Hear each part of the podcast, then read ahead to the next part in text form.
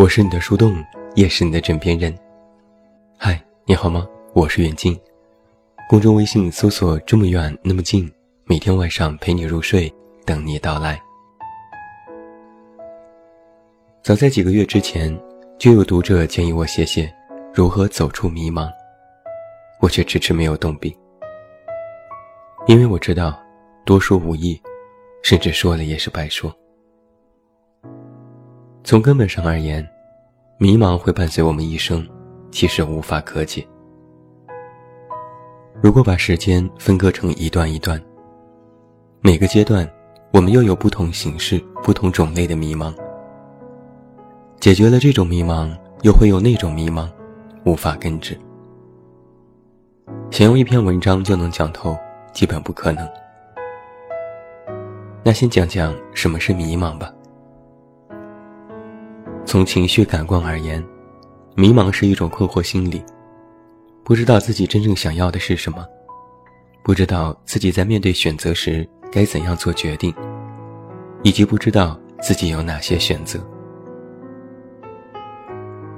从心理学角度而言，迷茫是对不确定因素的不确定反应。这种双重的不确定，加剧着我们日常思维模式的摇摆。也有很多人的迷茫，有时是明知知道结果，知道那样是对的，但就是找不到一条路去抵达。比如你在一些时候就会有这样的心理：我也知道认知自我很重要，但却不知道自己想要的是什么；我也知道自己这样做不好，但却不知道怎么做是更好的；我也知道努力很棒。要乐观，但却不知道自己到底会什么。我也知道懒惰不好，要勤奋，但却不知道该怎样改掉陋习。另外，你是否发现了另外一个现象？假如你此刻很迷茫，与别人倾诉，寻求别人的帮助，往往得不到什么实质性的建议和意见，无非都是那些你要努力。坚持、加油之类鼓励的话，旁人不能够全面的了解你的实际情况，解铃还需系铃人。想要应对迷茫，需要你亲力亲为。那接下来，我为你总结出应对迷茫的四步走策略，供你参考。第一步，应对迷茫要学会兴趣策略。有时感觉迷茫，无非是日子很无趣，生活很无趣，没有奔头。那首先你要给自己找一个这样的奔头。很简单，就是根据自己的兴趣爱好去学习。千万不要小看自己的兴趣和爱好，这里面往往透露出的是你的才华。如果坚持和完善自己的爱好，就会无形的引发出自我自信、阳光、积极的一面。那想要应对迷茫，首先就要抛除功利性，全力以赴，不计成本，也别计较得失，单纯去享受你所喜欢的这种兴趣带给你的愉悦感。慢慢你就会发现，因为这份愉悦感，你会更加愿意去坚持。最终，本来只是一个自娱自乐的兴趣爱好，会变成你支持生活的动力，甚至会主动给你带来名利。那现在，如果你还没有自己的兴趣爱好，那不妨先问自己这几个问题：平时别人夸赞我最多的地方是什么？我有什么优点和长处？我最喜欢和什么样的人来进行相处？从一些侧面来进行发散思维，最终归于自我的实际。那一定要注意，不要因为此刻你的爱好很渺小，或者看似毫无用处、不切实际，哪怕是再毫不起眼的事情，也是应对你当下的迷茫和无聊。第二步，应对迷茫要学会目标策略。这个我们来分两点去看。首先，你迷茫的点不是在于无路可走，而是在于未来太过遥远，看着非常不切实际，觉得自己根本无法抵达。比如你想有钱，有钱这个目标有了，但是怎么有钱，想不出来，要有多有钱，也不知道，只好就只能望洋兴叹了。但如果你把有钱这个目标变成今年加薪百分之三十，或者争取年终奖翻倍，有钱这个长远目标就变为了短期目标，并且更加的实际和具有可操控性，那么自然就能够找到解决的办法，努力去工作，实现了短期目标，再去制定新一阶段的目标，慢慢的。你的长期目标也就会实现。其次，目标及目的性。其实我们的生活啊，需要目的性，而很多人的迷茫在于没有目的。拿读书举例，一些朋友不爱读书，不是不热衷于阅读，而是书海茫茫，不知道读什么，也不知道什么书是好书。罗振宇曾说：“读书不如查书，也就是带着目的性的去看书。你想了解什么方面的知识，就去针对性的查找什么方面的书。在这个门类里，再去查找最热门、最畅销的拿来读。这样目的性有了，针对方向也有了，自然就知道该读什么书了。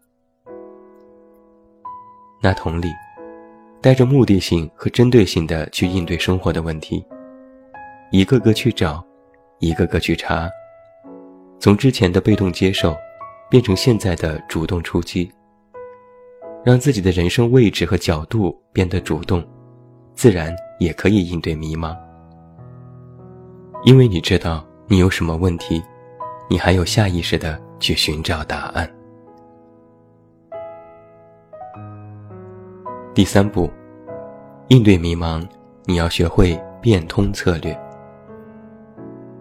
有人就会有疑问：我也有目标，我也按部就班去做，但总是感觉比别人差一步，还是迷茫。这差的一步是什么？是趋势。这一步骤是在谈我们在生活当中举一反三的能力，也就是趋势化看待自己的人生。光读书不行，光解决了当下的问题不行，光是完成了自己的工作不行，你依然会迷茫。因为只是暂时的解决了当下还远远不够，你的眼光要放长远。你看似有一个长远目标，但却非常的飘渺，不够了解眼下的现实，不明确未来的走向，依然会让人有所困顿。比如你在学习英语，光是背了背单词，应付了下考试，看似也有不错的成绩，但是稍有松懈就会退步。那是因为没有把英语的学习当做了自己的习惯。比如你认真工作，除了做好本职工作之外，还要了解和掌握行业的趋势，把握好方向，这样才能够精准地掌握自己的职场命运。虽是员工，但却也要有一些老板的意识。所以啊，不要总是觉得眼下不够顺利，也不要过于夸大化看待此刻的矛盾，而是将他们放在长远规划中去看待，明白此刻自己的选择是否符合未来的趋势，提升自己的眼界，学会变通。就是要打通你的格局和眼下整体趋势的壁垒，不要固步自封，不要坐井观天，有融入时代和善于改变的决心。第四步，应对迷茫，你要学会归零策略。很多人在面对迷茫时，不是没经验，不是没有方法论，而是源于无知。明知道事情有错，明知道自我有局限，但就是不敢去改变，怕眼下的所得都会丧失，怕以后过得还不如现在好，不敢去冒险。而在这个时候，你就要善于将自我归零。所谓归零，就是清空杂念，也是清空欲念。杂念是那些想当然，欲念是那些无法得到的欲望。善于清空自我的繁杂的情绪，实际上是应对迷茫的终极策略。但是也可能会有这种现象，你也能够不受干扰，你也能让自己不去胡思乱想，但还是迷茫，为什么呢？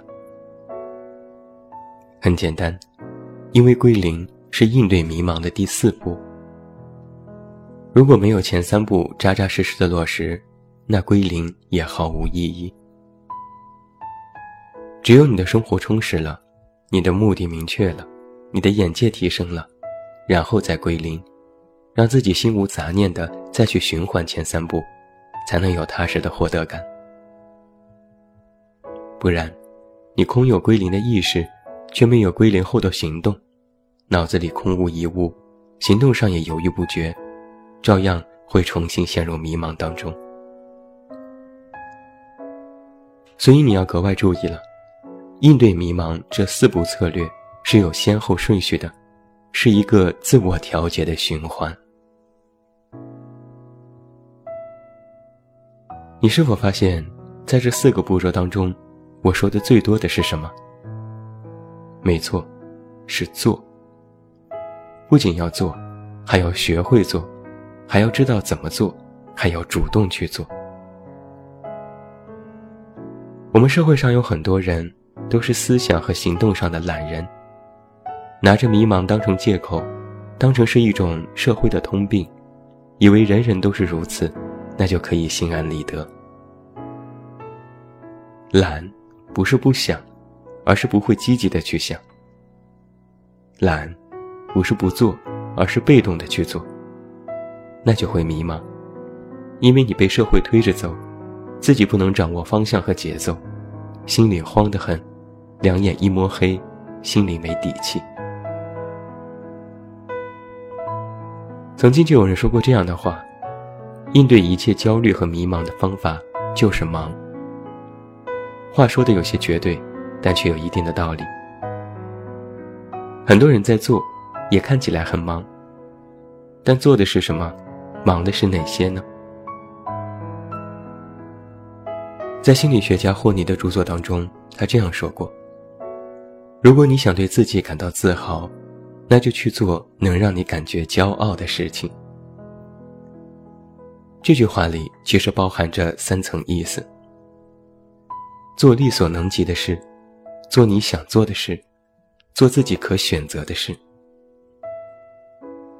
我们的许多迷茫，无非是做了一些暂时还无法达到或能够做完美的事，做了一些自己不想做、不擅长的事，做了一些自己并不开心，但或许别人会认同和赞美的事。而在这些自己不可控的事情当中，人们往往害怕的不是最后没有利益，而是失败，是别人的不认同和诋毁。那么现在就有很多人活得非常没有安全感，不敢迈出大步去冒险，走一步看三步，唯唯诺诺，战战兢兢。归根结底，是你做的不对，做的不够自主，做的不够体面，也是对做的后果认知不全面和不到位。那么，想要应对迷茫，除了要主动去做。还要脱离那些无关紧要的东西，抓紧去做。你不可能成为另外一个人，精力也有限，要把有限的生命投入到自我可控的方向上去，不要低估自己的潜力，也不要高估自己当下的能力。如果你能够准确的把握自己的人生方向，此刻做到的事情都非常完美的完成。不过分在意别人的看法，不为满足别人的期待而活，也不盲目攀比和过分的虚荣，那么，其实你就没什么可迷茫的。人们的迷茫啊，往往在于思想上的懒惰或偏差，以及行动上的不到位和方向偏移。那么你就要有一个意识：想要真正的了解未来是极其困难。你只有一步步踏实的去做，而且正确的做，你的未来才能够逐渐的清晰，才能有足够的信心去迎接属于你的将来。做。也就是实践，去创造属于你的价值。其实迷茫啊，是时时刻刻会伴随在我们身边的情绪，它并不可怕，甚至会对你有一定积极的正面引导作用。不要去盲目排斥，而是学会正面的引导和共处。你最应该害怕的，不是迷茫，不是失败。而是无事可做，没有安全感。云储存公司的创始人 CEO 安德鲁·豪斯顿曾经这样说过：“迷茫没什么大不了的，失败也没什么大不了的，你只需要成功一次。你最应该知道的，不是未来如何，而是明白自己是谁，自己要怎么去做，然后。”抓紧去做。最后，祝你晚安，有一个好梦。我是远近，我们明天再见。